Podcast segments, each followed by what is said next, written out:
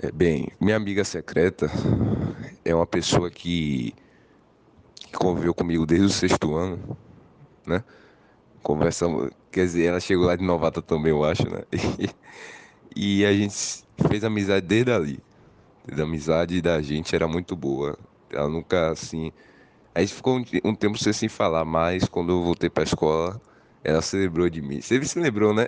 A gente mora quase junto, né? E assim, é uma pessoa que que eu posso contar, sabe? Ela sempre tá comigo, entendeu? Mesmo a gente se fala um pouco no WhatsApp, mas sempre quando a gente vai pra escola, sempre conversa comigo, sempre quando eu falo alguma coisa, sempre conversa e ela sempre foi boa comigo.